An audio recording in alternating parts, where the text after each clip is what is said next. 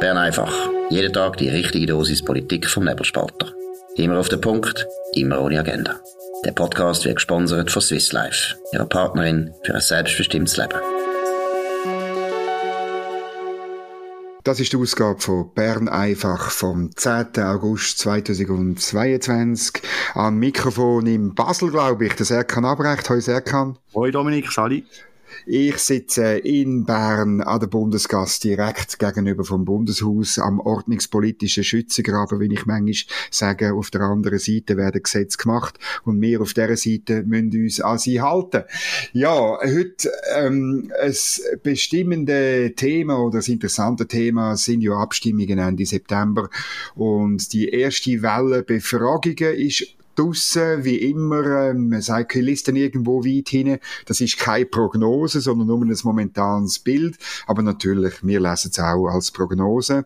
Aber wir wissen vielleicht, wie man es ein bisschen einordnen muss. Erste Umfrage betrifft äh, die AHV-Reform. Wenn man es zusammenzählt, ja und eher ja, kommt man zurzeit auf ein knappes Ja. 53 Prozent sagen die eher Ja oder Ja zu der Reform und äh, 44 sind äh, eher Nein und Nein. Ein paar verquetschte in der Mitte wissen noch nicht, was sie machen.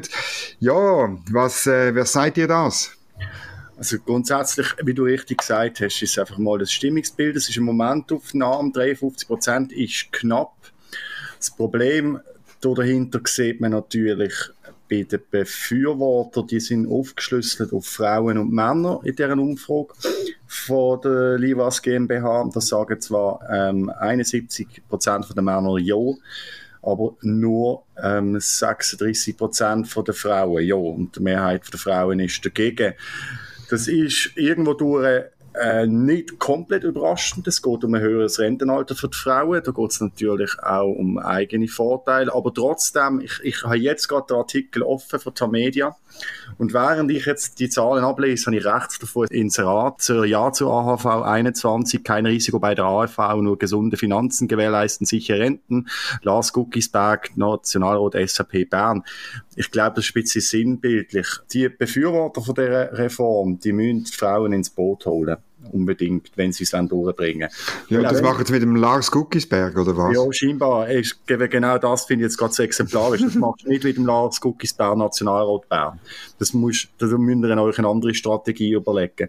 Weil es ist zwar ein Ja, aber so ein Ja mit so einem massiven Unterschied zwischen den beiden Geschlechtern finde ich demokratiepolitisch schwierig. Das muss, es muss breiter abgestützt werden können. Es darf nicht so eine Differenz geben. Ja, das ist sehr oft, äh, ähm, äh, gibt es ein bisschen eine Geschlechterdifferenz. Das ist nichts Neues, aber in dem Ausmaß, wenn das so würde bleiben, dann wäre das, äh, ich, ich könnte mich nicht erinnern, dass es je eine Abstimmung gäbe mit so einer Differenz. Jetzt ist klar, du hast es erwähnt, es geht ja ums Rentenalter der Frauen. Äh, andererseits im heutigen System kommen die Frauen, weil sie einfach länger leben, kommen sie mehr AHV über als Männer. Und ähm, von dem her äh, ist es absolut sachlich, ist es äh, zumutbar. Ich habe das Gefühl, ein bisschen, da verfangt ein bisschen ähm, Propaganda von den Gegnern, wo einfach auf dem umspielen und sagen, die Frauen werden benachteiligt. Weiterhin wird auch Matthäa Meyer zitiert, äh, Frauen würden weniger Renten bekommen ähm, und, und äh, benachteiligt durch die Vorlage. Das ist natürlich eben einerseits nicht so, weil sie heute mehr bekommen und andererseits ähm, ist die Übergangsregelung ist also mehr als äh, großzügig für die für die Jahrgänge, was betrifft und wo eine schrittweise Verlängerung werden haben. Von dem her habe ich das Gefühl, das ist äh, eine Debatte oder ein Stimmungsbild, das im Moment sehr noch so ein bisschen prägt ist von Gefühl. Ah, Rentenalter, das können wir also nicht auftun. Und ich hoffe eigentlich, dass wir noch eine sachliche Debatte haben werden, oder? Das fände ich noch wichtig. Das ist eben das Problem mit dieser sachlichen Debatte, die du siehst, weil die SP und die Grünen sind notabene in viel besseren Ausgangslage, der besseren. Sie sind in der Pole Position, weil sie können den ganzen Abstimmungskampf mit so emotionalen Aussagen dominieren. Ob es jetzt stimmt oder nicht, sei dahingestellt. Ähm, so, nein, sagen wir, das ist, das stimmt so nicht. So vereinfacht ist das Ganze nicht. Und das macht es für die Bürgerlichen sowieso schon schwerer, überhaupt sachlich können argumentieren, wenn der Gegner natürlich mit solchen Argumenten in den Kampf geht. Und ich sehe es auch, ich glaube, es verfangt bei den Frauen auch stärker. Das macht es für die Bürgerlichen eben nochmal schwieriger. Und nochmal zum Zurückkommen mit einem Lars Guckisberg, bei all seinem Respekt für seine politische Arbeit lösen die das Problem nicht. Jetzt müssen die Frauen an die Front, die FDP-Frauen, die Frauen von der Mitte, die Frauen von der SVP, die müssen sich jetzt zeigen und ihre, ihre Geschlechtsgenossinnen ins Boot holen, weil sonst äh, haben wir wieder eine AHV-Reform, die scheitert und äh, es wird nicht besser, wie länger wir warten mit einer, mit einer mhm.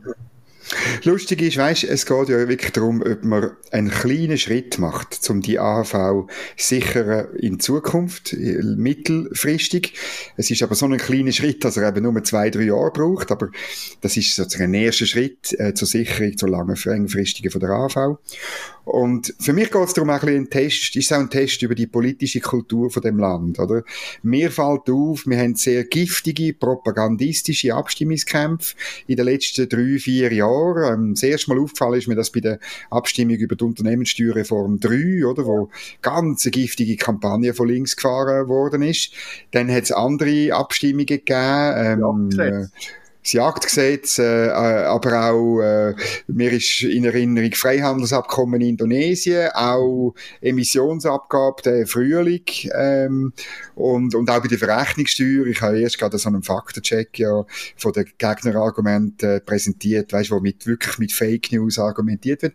Mhm. Also da habe ich ein bisschen das Gefühl, da haben wir ein bisschen das Problem bekommen und berühmt ist ja die direkte Demokratie in der Schweiz geworden. Äh, ich, ich werde heute noch manchmal im Ausland darauf angesprochen, weil wir die Volksinitiative für eine zusätzliche Ferienwoche haben wir ja abgelehnt, oder? Und zwar, weil wir gewusst hat, dass das volkswirtschaftlich nicht sinnvoll ist, dass es wichtiger ist, dass Ferien in Gesamtarbeitsverträgen oder in individuellen Arbeitsverträgen geregelt werden und dass da der Staat das nicht soll vorschreiben, dass da richtig die volkswirtschaftliche Vernunft gesiegt hat über über es, äh, über so die, die persönliche Betroffenheit. Jeder hat gern Ferien, oder? Ich bin ja erst. Nein, das, für das sind wir ja berühmt, dass sozusagen die direkte Demokratie funktioniert und dass dass der, die, die, die, auch die ökonomische Vernunft am Schluss siegt und ich habe ein bisschen Angst, dass, dass wir äh, je länger, je mehr in ein Fahrwasser reinkommen, wo die, die, die Vernunftargumente, die sachlichen Argumente ja, nicht, mehr, nicht mehr obsiegen. Und das wäre das wäre schlecht äh, für die politische Kultur, schlecht generell für das Funktionieren von der Schweiz. Genau, das sehen wir jetzt auch gerade, wenn wir von ökonomischer Vernunft schwätzen, gerade bei der zweiten ähm, Abstimmung, die dort in der Umfrage drin ist, geht es um die Erhöhung von der Mehrwertsteuer zugunsten von der AHV. Jawohl, ist ja gekoppelt, oder? Ja, aber 58 Prozent Ja sagen. Das ist, das ist für Volksmeinung. Wir sind, wir sind Demokraten, wir sind ganz heftige Demokraten. Wenn das, das Volk natürlich so entscheiden will, dann entscheidet es so. Es ist natürlich aber schon schwer, wenn man jetzt momentan gerade sieht, was auf uns, auf uns zu kann. Wenn man auch sagt, wie, wie die Konsumenten ist ja jüngst auch eine Umfrage gesehen, Konsumentenstimmung miserabel ist momentan, Kaufkraft abnimmt und, und, und. Und, mehr, und man es trotzdem richtig findet, da jetzt noch die Steuern aufzusetzen. Vor allem in der Wirtschaft frage ich mich dann halt schon, äh, ähm, wenn wir es uns jetzt noch schwieriger machen oder nicht. Aber scheinbar, ich weiß nicht, warum das verfangt, warum die ja. tatsächlich findet, ja komm, hauen wir die, die Mehrwertsteuer doch nochmal ein bisschen helfen. Ich glaube halt, weißt, mehr Geld für die AHV ist beliebter, als ähm, bei den Ausgaben eine Korrektur zu machen. Und es auch nur so eine ganze minimale von eben einem Jahr auf, aufs gleiche Rentenalter von Mann und Frau und dann noch die Hälfte von dem Geld, das man dort spart, wieder ausgeben für die Übergangsgeneration. Das sieht man oder äh, mehr Geld ist populär, Steuerhöhe sind populär, auch das, das ist, gibt mir auch ein bisschen zu denken für die politische Kultur im Land. Und, äh, aber das ist doch ein bisschen das Kalkül von links, oder? Ich, schon seit Jahren, ich habe das auch ein paar Mal geschrieben, ich weiß es auch von sehr wichtigen ähm, äh, SP-Politiker, wo das äh, off the record ganz locker sagen, ja, ja, weißt, wenn dann ähm, AHV-Reform, äh, ausgabenseitige, wenn die dann einfach der Reihe nach immer wieder scheitern, ja, dann tun wir halt am Schluss äh, Mehrwertsteuer auf. Das ist dann, muss dann halt leider sein, aber das werden wir dann durchbringen, weil die AHV äh, heilige Kuh ist, die lässt man dann schon nicht kaputt gehen. Und das sieht man ein bisschen, die Stimmung, die zumindest in dem vorübergehenden, momentanen Bild von dieser Umfrage Frage, ähm, ist das ein bisschen da? Genau, bleiben wir doch noch ganz schnell bei den Ausgaben, gehen aber schnell über den Kanal, nämlich nach Großbritannien. Da geht es auch um Ausgaben, und zwar, dass ähm, hat jetzt CNN auch bei CNN Business berichtet, dass ein Drittel der Briten befürchtet, seine Energierechnungen äh, nehmen horrende Ausmaße an, bis zu 5000 Pfund können sie teuer werden. Das könnte ein Drittel von den, von den, von den Engländern, also von den Briten in, in die Armut treiben. Ich würde das jetzt nicht so dramatisch ansehen, aber doch ist die Stimmung einen am Kanal auch nicht so gut, was vor allem Auswirkungen auf den momentan laufenden Wahlkampf hat für den Nachfolger von Boris Johnson. Dominik, was gibt es aus England? Ja, es ist natürlich schon, es ist eine verrückte Statistik. Ähm, äh, die Leute, die unter der Armutsgrenze ist, die wird äh, nach britischem äh, statistischen Amt wird die berechnet 60 Prozent vom Medianeinkommen. Das ist 31.000 Pfund, oder? Die müssen damit rechnen, dass sie irgendwo zwischen 3.500 bis 4.200 Pfund nächstes Jahr müssen zahlen für Energie. Das ist wahnsinnig ähm, viel. Und ich habe noch eine andere Statistik von letzter Woche im Kopf, dass also die Hälfte von den Britinnen und Briten ihren Konsum von Nahrungsmitteln einschränkt, weil sie höhere Kosten haben Wahnsinn. bei Energie, bei Wasser und bei Steuern. Die Tory-Regierung hat äh, äh, da völlig falschen Weg eingeschlagen. Das haben wir mehrfach schon kritisiert, auch da bei Bern einfach. Einerseits mit Steuererhöhungen, andererseits mit einer Energiepolitik unter einem Banner von Grünen, von Net Zero, wo wahnsinnig ähm, zusätzliche Kosten bedeutet, für, wo insbesondere halt bei Leuten, die nicht so viel haben, einschlägt. Und du hast erwähnt, die große Frage ist, wer von diesen beiden, wo möchte gerne Premier werden, Liz Truss oder der Rishi Sunak, das wirklich anspricht.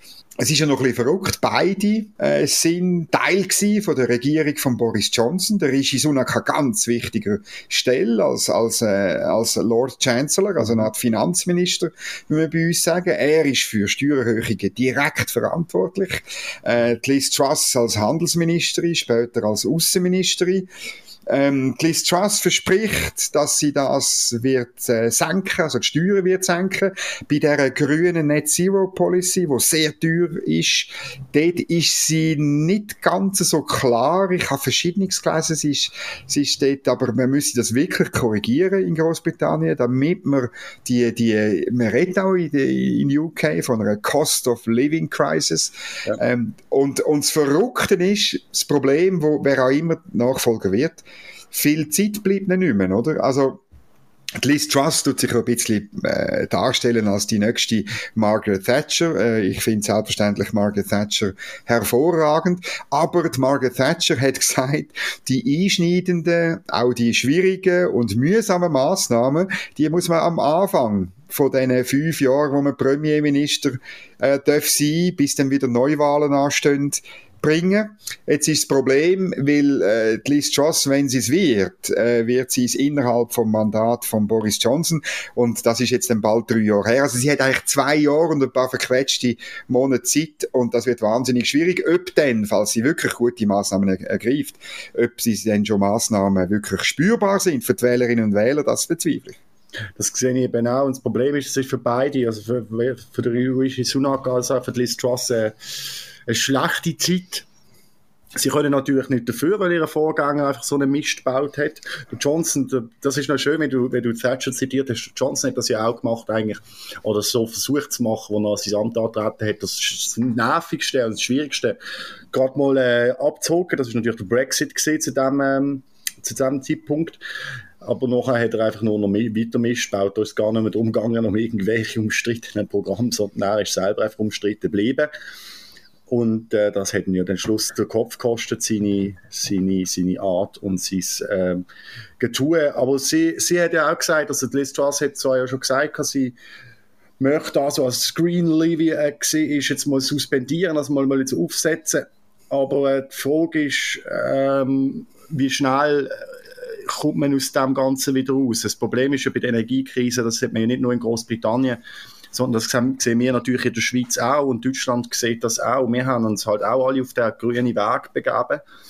Und äh, Energie ist nicht etwas, wo du, wo du ganz schnell kannst, wieder kannst ändern kannst, wie zum Beispiel irgendwie eben Texas zum Beispiel, da braucht es einfach ein Gesetz und eine Abstimmung und dann führst du es ein, sondern das ist ein, lange, das ist ein langes Prozedere und so schnell kommst du aus dem wieder nicht raus. Die einzigen, die das in Europa momentan vielleicht nicht allzu schlecht machen, sind die Franzosen, die ihre KKWs wieder erneuern, wenn nicht sogar neue Weiterentwicklungen bauen. Ja, ja, auch das dauert natürlich. Oder? Und das ist in, in, im Vereinigten Königreich, das ist verrückt, oder? Die leben wesentlich von Wasserstrom, der von Norwegen kommt. Und Norwegen hat jetzt gerade beschlossen, dass sie weniger exportieren werden, ähm, möglicherweise im nächsten Winter. Und äh, egal, ob das in europäischen Verträgen drin ist, das interessiert Norweger nicht, oder? Und äh, da muss man wirklich sagen, in Großbritannien, und das ist für die Umwelt nicht gut, da bin ich wirklich, da bin ich dann auch wieder grün, oder? Ich meine, es ist in Großbritannien, äh, die Alternative ist dann, dass man, äh, dass man Kohle und Gas, äh, Gas aber hat man kein, aber Kohlekraft auch wieder als Netz nimmt, so wie in Deutschland. Keine gute Aussichten, finde ich, finde ich nicht toll. Äh, Großbritannien muss auf Atomkraft setzen, aber die baut man auch nicht von heute auf morgen. Also es wird ganz, ganz schwierig. Wie du gesagt hast, der Weg zu korrigieren ist einfach nicht so einfach. Genau, was man auch nicht von heute auf morgen äh, baut, ist Neutralität. Ah, dieses Thema, sehr kam, aus dem Vollen jetzt. aus dem Vollen jetzt. Und äh, man sieht jetzt, ich habe es schon ein paar Mal gesagt, ich habe es schon ein paar Mal gesagt, aber man sieht jetzt, es rächt sich, es hat es Recht sich, dass die Schweiz voreilig die Sanktionen übernommen hat von der EU. Weil wir haben ja immer wollen behaupten, ja, wir machen schon mit, aber wir bleiben halt ein bisschen zurück, wenn unsere guten Dienste weiter anbieten. Man sieht es jetzt einmal mehr, die guten Dienste sind nicht mehr gefragt. Und zwar geht es darum, es ist eine Geschichte von der Tamedia, das ist vorher aber auch schon das Thema gesehen, von, von der CH Media, die hat das eigentlich aufgebracht, dass äh, die Ukraine einen äh, diplomatischen Vertreter sucht, in dem Sinn, ähm, für, für, um, um die Ukraine in Kiew zu vertreten. in Moskau, in Moskau. Äh, in Moskau, Entschuldigung, mhm. natürlich, in Moskau zu vertreten also die Ukraine haben die Schweiz wählen, aber die Russen sagen, kommt nicht in Frage. Die Schweiz wird als unfreundliches Land nicht als neutrale, neutrale Staat wahrgenommen. Dementsprechend äh, sind wir auch nicht, äh, hat man keine, von russischer Seite absolut kein Interesse, dass man durch die Schweiz vertreten wird ja, so kommt es jetzt halt raus. Das, und das Schade ist, also das Schaden und Peinliche ist, ich habe von, äh, vor ein paar Tagen mit dem Philipp Gutmal hier noch in Bern einfach davon gehabt, dass der Gassis einfach nicht richtig kann kommunizieren. Und er hat er hat in einem Interview mit Le Matin Dimanche gesagt, ja, aber die Schweiz sei weniger unfreundlich als andere Staaten. Wir haben zum Beispiel keine russischen Diplomaten ausgewiesen oder russische Medien verboten. Das sind Nuancen, aber sie würden unsere Position ändern, hat der Gassis gesagt. Nein, tun sie nicht. Nein, tun sie wirklich nicht. Das ist in der Aussenwahrnehmung einfach nicht so. Und bei Neutralität und vor allem Außenpolitik und Neutralität, im Zusammenhang mit Außenpolitik geht es um die Wahrnehmung nicht nur von uns selber, sondern vor allem von den anderen. Und wenn die uns nicht mehr als Staat, neutrale Staat wahrnehmen, was Russland momentan macht, und da muss ich auch noch sagen für unsere Zuhörerinnen und Zuhörer, die vielleicht jetzt da auch gerade ein bisschen hibbelig werden, wir dürfen all die Verbrechen, die Russland momentan begeht und der Angriffskrieg natürlich verurteilen, sich aber trotzdem an neutrale Gepflogenheiten halten. Hätten wir das gemacht, wären wir in Frage als internationale Vermittler. Jetzt können wir nicht mehr in Frage.